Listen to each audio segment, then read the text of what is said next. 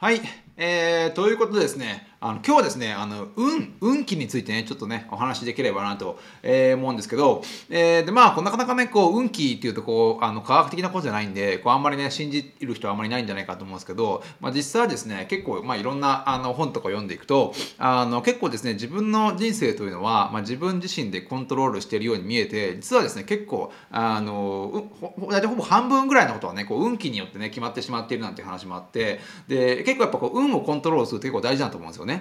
なんだけど、まあ、こう、どうやってこう、運気をコントロールするかっていうのはちょっとね、あのー、なかなかね、あのー、理解するの難しいんで、ちょっとまあ、僕なりにちょっと解釈してご説明できればなと、えー、思うんですけど、まあ、最近ですね、まあ、ビジネスにおいても、まあ、何においてもそうなんですけど、まあ、大体こう、人間のやっている仕事の大半はですね、まあ、将来的には、こう、AI とか、まあ、テクノロジーにこう、代行されるみたいな話がね、まあ、いろんなところでこう、出てるわけですよ。で、まあ、大体のことは、こう、データによって、こう、なんとなく可能性が弾き出されて、で、まあ、大体ね、あの、なんかそういったもの通りに、物事通りにこう、世の中が進んでいくということで、まあ、ある意味こう効率的な世の中ではもちろんあるんだけれどもなんかやっぱこうねあのなんか将来が見えてしまってるというかそういうつまんない面もあると思うんですよ。なんで、まあ、こうだそういった世界になってくるのはまあいいとは思うんだけれどもあのやっぱこうあのそういった世界何がそういった世界において何をね人間がやるべき仕事かという人間がやるべきなのかというともう本当ね将来的にはこう将来将来自体も運に任せてしまってこう山を張るとか賭けに出るっていうねあのなかなかこう AI とか人工知能ができない領域がもう将来的にはねこう人間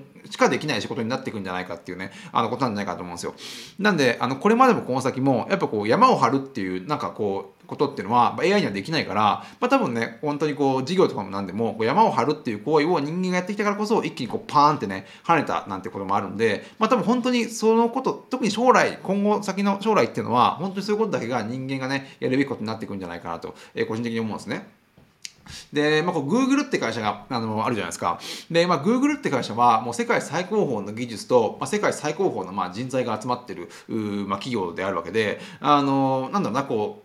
どんどんこう効率化していってあのどんどんこう、ね、速いスピードで事業をやっていくあの、まあ、天才集団みたいな感じになってるんじゃないかと思うんだけどもあのその Google の、ね、データを見ていくとすごい面白いあのところがあのあってあの Google っていうのは、まあ、1998年以降ですね、まあ、大体ざっくり251個のサービスをリリースしてるらしいんですね。まああの多分知られてないようなサービスいっぱいあるんじゃないかと思うんだけどもあの実際まあそんぐらい出してると。で実際ですねもう今 Google のサービスでその251個出した中で残ってるサービスっていうのは90個ぐらいしかないらしいんですね。なんで要はそれをまあ計算してみると、まあ、約64個のサービスっていうのは失敗してるわけですよ。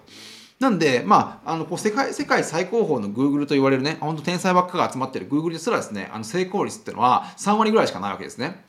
なんで実際こうどんだけこう論理的に考えてデータを分析したとしてもあの Google ですらねこうねあの何が成功するかってわからないわけですよ。いろいろやってみた中のあの64%しか成功して64%失敗してると。なんでまあ 36%3 割強ぐらいしかあの成功してないっていうところなんで実際まあ僕らのねじゃあ Google ほどの知能もなければ経験もないし技術もないような人たちっていうのはまあ僕ら運に任せて山を張ったところであの理想の結果が求められる確率って多分1割もないと思うんですよ。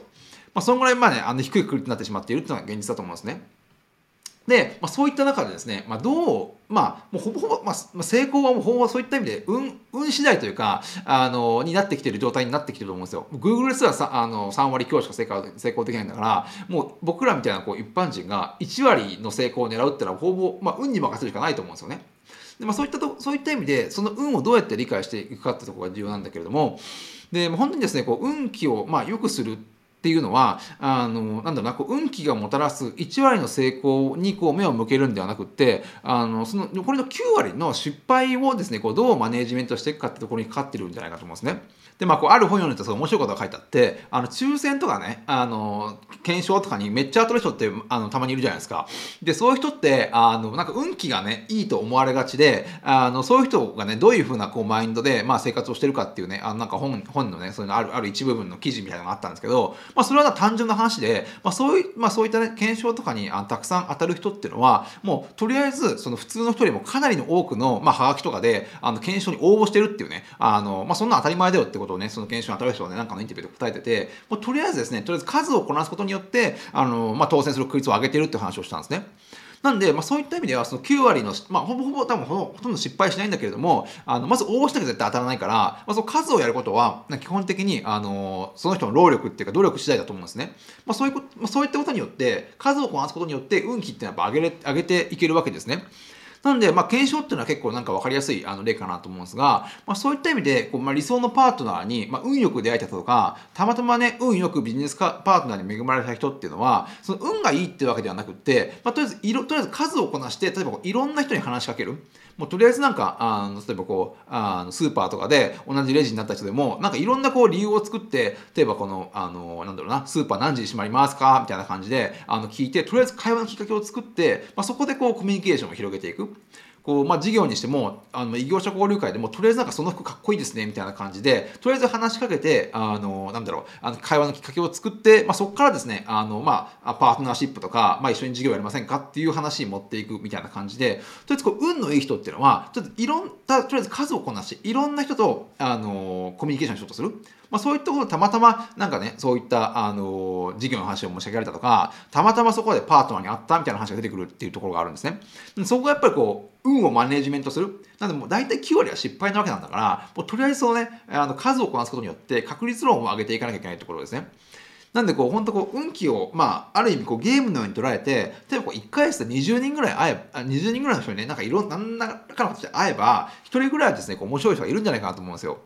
なんでこう、あの、まあ、それは人の話にはあるんですけど、例えばこう転職にしてもですね、あの、とりあえずこう、まあね、あの、後先考えずに転職はね、どんどんバンバンしていった方がうまくいくんじゃないかと思うんですよね。結構なんか、僕、まあ、転職とかあんましたことないんで、無責任なこと言っちゃうんですけど、あの、やっぱこう、あの、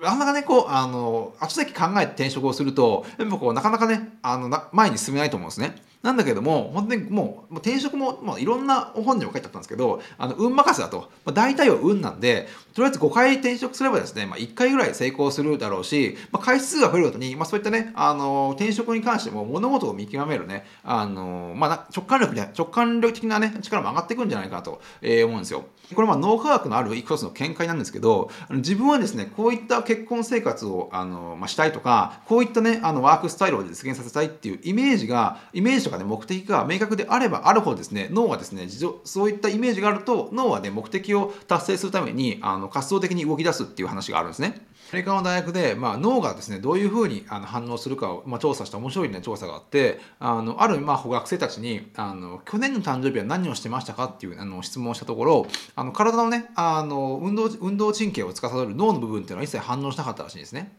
なんだけどもそこでこう質問の仕方を変えてじゃあ今年の誕生日はどうしたいですかっていうね質問をしたところ、まあ、体のですね、まあ、運動神経を司る、まあ、脳の部分がまあ一気にねこう活発に動き始めたっていう調査があってでこれはどういうことかというとつまりですねこう過去ではなくてあの未来に焦点があって初めてですねあの、まあ、自分の運命をこうあの自分の運命を実現させるために、まあ、体というか脳が動き出すっていうことになるんですね。なんで、まあ、その脳が動き出すことによってその9割の失敗を受け入れるという、まあ、意識が生まれるってことになると思うんですよ。でそういったことになってくると自分は、まあ、あの運がいいとそのあの成功する確率っていうのはその運運気が上がる、まあ、運によって成功できる確率っていうのは1割しかないんだけれどもその1割を、まあ、掴みにいくっていう心構えができるんじゃないかと思うんですね。でその心構えができることによってその9割を9割の失敗を受け入れる、まあ、意識が生まれるっていうことが僕はなんかその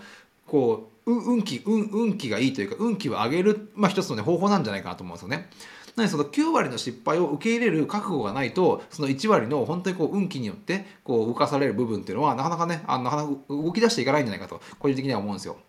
なんで、ちょっと最初にね、申し上げた通り、あの、今人間のね、あのやっている、まあ仕事の大半っていうのは、まあ今後ですね、まあ人工知能とか、まあそういったものにどんどんね、置き換えられていくと。で、まあそういった意味で、あの、本当こう人間がね、今後やるべきことっていうのは、本当ね、まあそういったあの運気を、まあ、あの、こう、なんだろうな、こう科学的に上げてですね、まあ、山を張るってことぐらいしか多分残っていかないんじゃないかとあの思うんですね。だからそこにやっぱこうなんだろうなあの本当にこうあの機械とかテクノロジーができない仕事っていうのが、まあ、残っているんじゃないかと個人的には思うんですよね。